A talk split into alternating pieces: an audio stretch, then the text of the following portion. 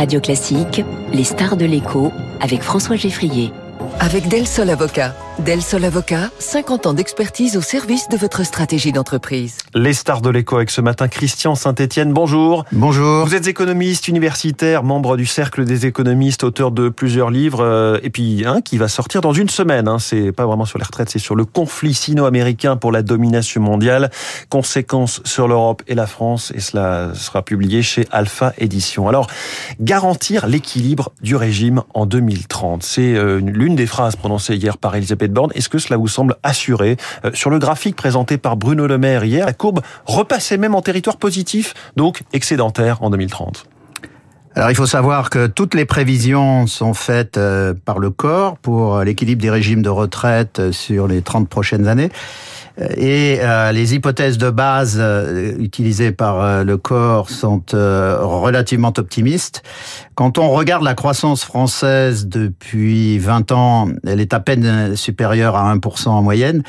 Donc, euh, euh, si on se base sur une continuation d'une aussi faible croissance sur les 15 prochaines années, l'équilibre sera tout juste atteint, mais en dehors du système public. Parce que là, on parle d'un retour de l'équilibre, mais hors fonction publique, puisqu'on sait que les régimes de la fonction publique bénéficient de subventions de l'État à hauteur de 30 milliards d'euros. L'État surcotise. Voilà. Donc, si on prenait en compte euh, les régimes publics, le, le, les régimes généraux de retraite en France vont continuer d'être en déficit. Mmh. Au passage, euh, le poids des retraites ne va pas baisser dans le PIB, ce qui a souvent été dit comme c'est trop lourd, euh, puisque là on rajoute presque 5 milliards de dépenses nouvelles. Exactement, donc on va rester à plus de 14,5 points de PIB.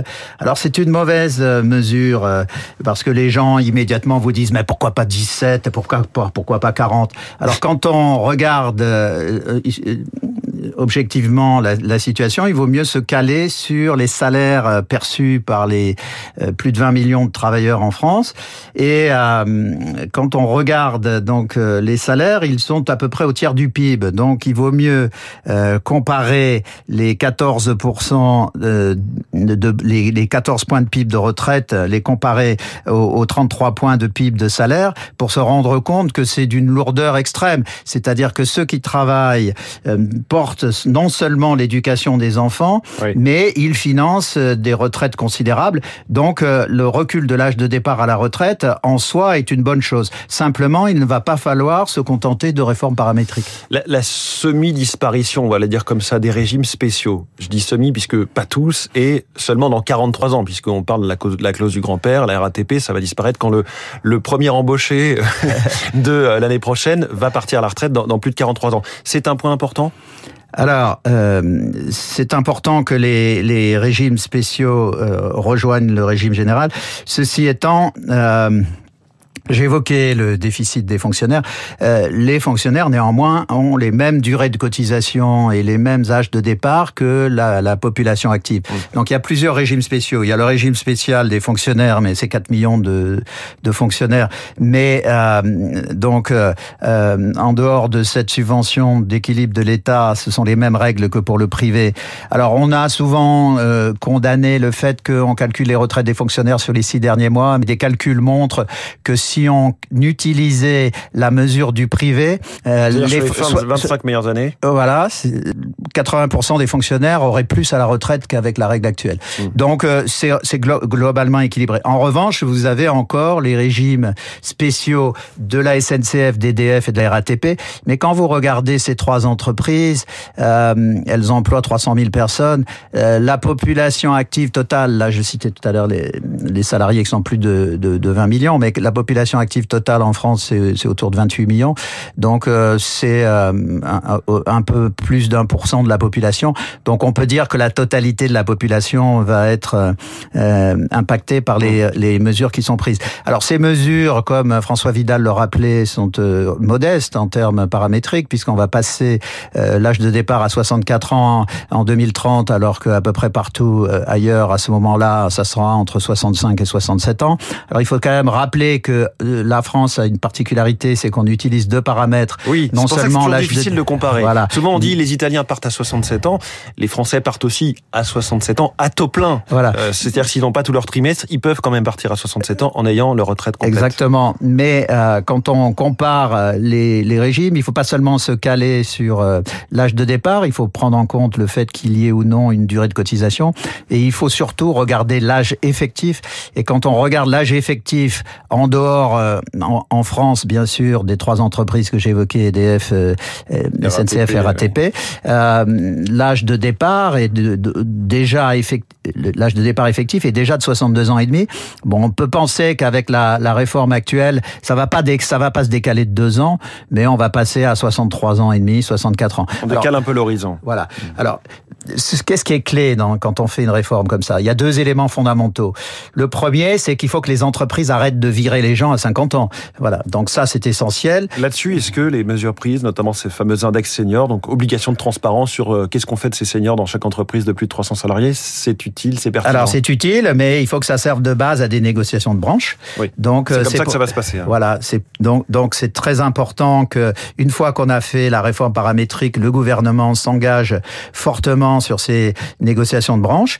Mais euh, justement, euh, pour accentuer euh, la transformation de, de l'organisation des entreprises sur le vieillissement, euh, de mon point de vue, il est très important de prendre en compte que l'essentiel des fonds de formation sont dépensés, paradoxalement, sur les jeunes diplômés.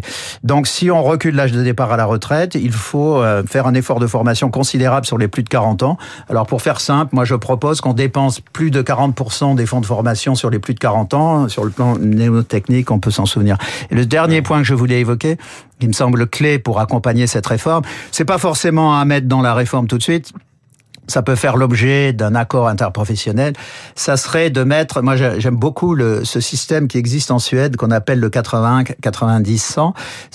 80, c'est 80% de la durée du travail, on travaille 4 jours par semaine. 90%, c'est on reçoit 90% de son salaire. Et 100%, c'est que le cinquième jour, on vient et on fait de la formation des jeunes. Et donc, euh, j'aimerais bien qu'aussi, quand on va, euh, si on fait cette négociation par branche, euh, réfléchir sur les questions de formation des travailleurs au-delà de 40 ans, on réfléchisse également à la transmission des compétences en, en, utilisant une variante du système suédois. Donc on voit que la réforme des retraites, c'est une réflexion globale sur le cycle de vie. D'ailleurs, dans le document de 44 pages du, du gouvernement hier envoyé à la presse, euh, il dit qu'il faudra, de ce fait, de, du fait de cette réforme, revoir aussi les règles d'indemnisation chômage. Donc on va peut-être, à cause de cette réforme, repartir sur une nouvelle histoire sur, sur l'assurance chômage. Euh, Christian Saint-Etienne, Bruno Le Maire espère à terme gagner un point de PIB à l'horizon 2027 du fait de cette réforme.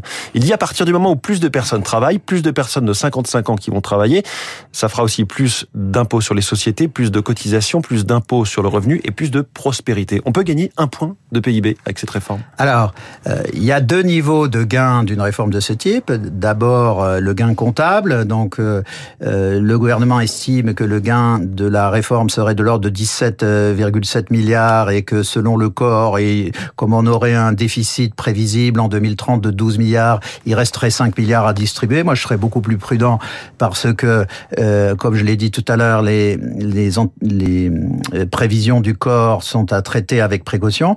Mais Ils se sont souvent déjugés, c'est pour voilà, ça que vous dites ça. Exactement. Ouais. Mais euh, en revanche, euh, vous mettez le doigt avec Bruno Le Maire sur un deuxième bloc mmh. de gains que les économistes aiment beaucoup, bien sûr puisque la seule richesse qui existe, c'est la création de richesse par le travail. Quand vous allongez la durée de, travail, vous allongez euh, la période de création de richesse. Alors on peut estimer que, bah, reprenons ce que évoqué tout à l'heure, on recule l'âge légal de départ de deux ans, mais euh, on n'allonge pas la durée de cotise.